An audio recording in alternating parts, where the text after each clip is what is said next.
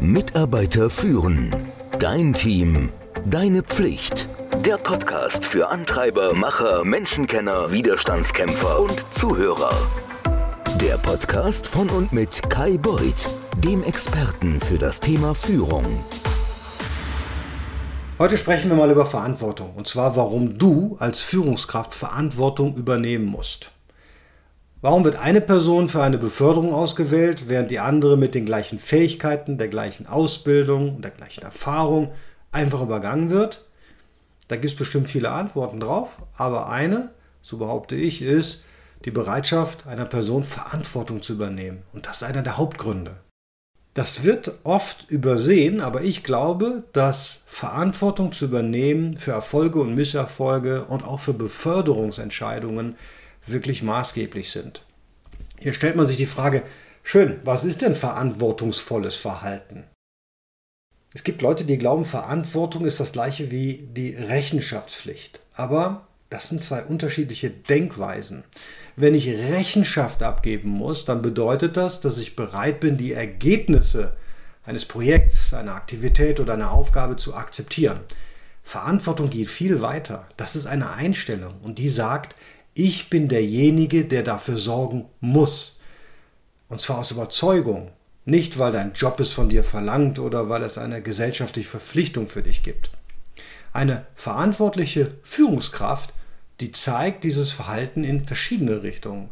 Es beeinflusst nämlich das Verhalten einmal gegenüber dem Team, den Mitarbeitenden, aber auch zu Vorgesetzten und nach rechts und links zu anderen Abteilungen. Es umfasst auch eine ganze Reihe von Werten und Einstellungen.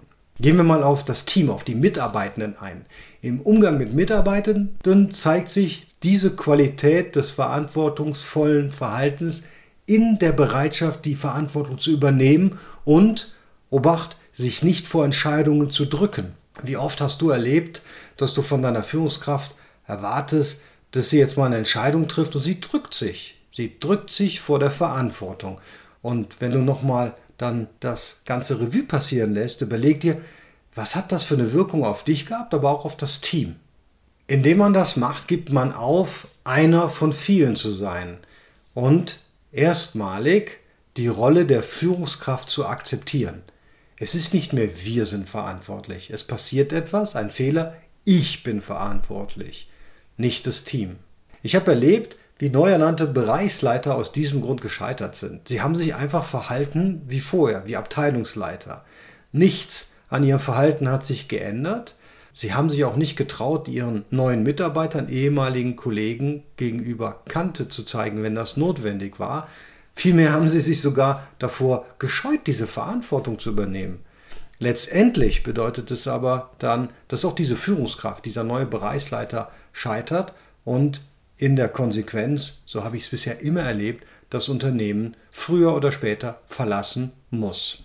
Also, verantwortlich sein bedeutet und nicht davon ausgeht, dass jemand anders einspringen wird. Es bedeutet eine ergebnisorientierte Sichtweite auf die Rolle als Führungskraft zu haben und ganz egal, wie toll du als Mitarbeiter warst, deine Effektivität wird durch die Ergebnisse deines Teams bestimmt. Und die verantwortliche Führungskraft sorgt dafür, dass die Gruppe erfolgreich nach einem Ergebnis strebt.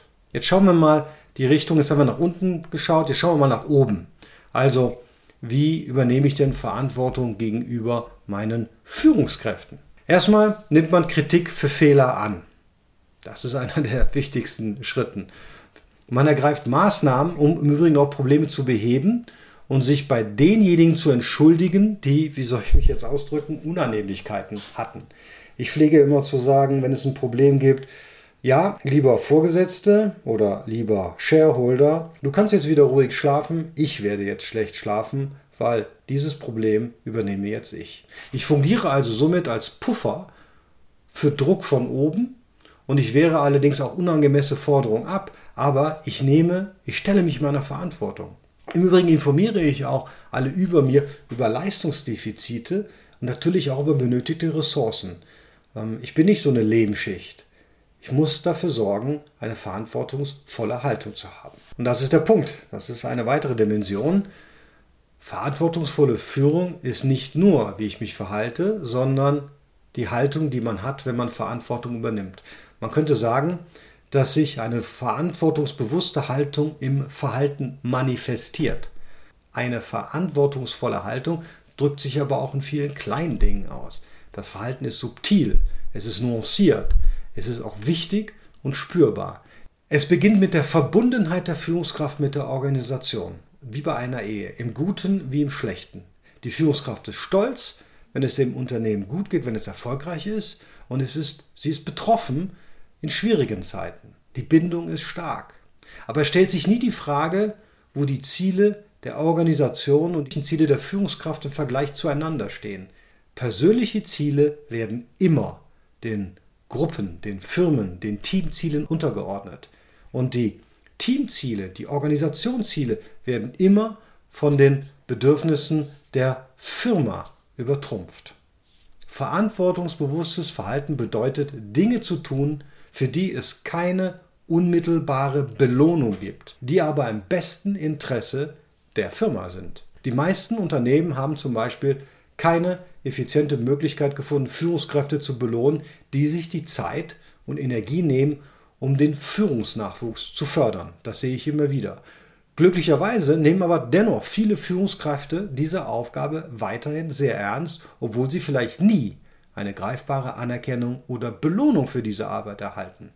Ich selbst habe mein ganzes Leben davon profitiert, dass ich Führungskräfte hatte, die mich gefördert haben, die mich gechallenged haben, die mich aus der Komfortzone rausgeholt haben, die mir geholfen haben, wenn es mir schlecht ging, obwohl das weder in ihrer, wie soll ich sagen, Job Description stand, noch haben sie dafür einen Bonus oder sonst was bekommen. Und ich mag sagen, nirgendwo zeigt sich die Einstellung einer verantwortungsvollen Führungskraft deutlicher als bei der Nutzung dieser Ressourcen. Die verantwortliche Führungskraft geht viel schonender mit Ressourcen um, als wenn es ihre eigenen wären. Nirgendwo zeigt sich die Einstellung einer verantwortungsvollen Führungskraft deutlicher als bei der Nutzung der Ressourcen. Die verantwortliche Führungskraft geht mit den Ressourcen sorgfältiger um, viel sorgfältiger, als wenn es ihre eigenen wären. Kommen wir mal zu einem Paradoxon, und zwar dem von Verantwortung und Autorität. Also oft hast du vielleicht schon gehört, Führungskräfte klagen über einen Mangel an Autorität.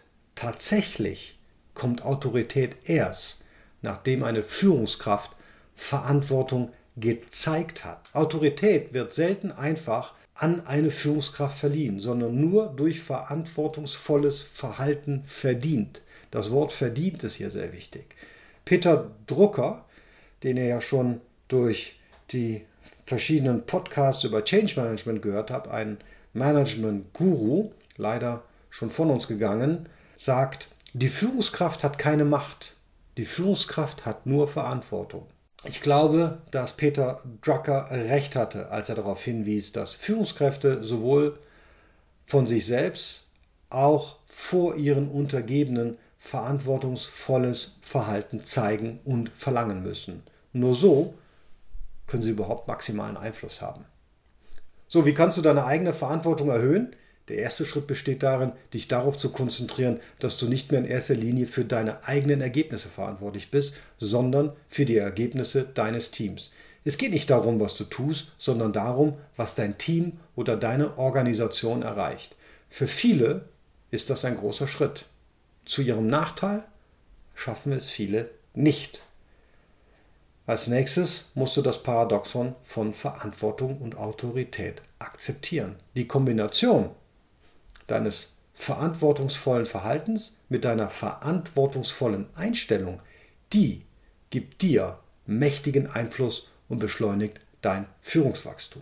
Wenn dich das Thema weiter interessiert, so werde ich in den Show Notes verlinken, dass du den Menschenführen Teil 1 Teil und Menschenführen Teil 2 auch findest. Die kosten jeweils ungefähr 20 Euro und werden dir helfen dabei, eine verantwortungsbewusste und verantwortungsvolle Führungskraft zu werden. Und wie immer empfehle ich dir, den Newsletter zu abonnieren. Du bekommst jede Woche Freitag einen kurzen, umsetzbaren Tipp, wie du dich und dein Führungsverhalten verbessern kannst. Ich wünsche dir eine verantwortungsvolle und verantwortungsbewusste Woche. Ciao. Mitarbeiter führen. Dein Team. Deine Pflicht. Der Podcast für Antreiber, Macher, Menschenkenner, Widerstandskämpfer und Zuhörer. Der Podcast von und mit Kai Beuth, dem Experten für das Thema Führung.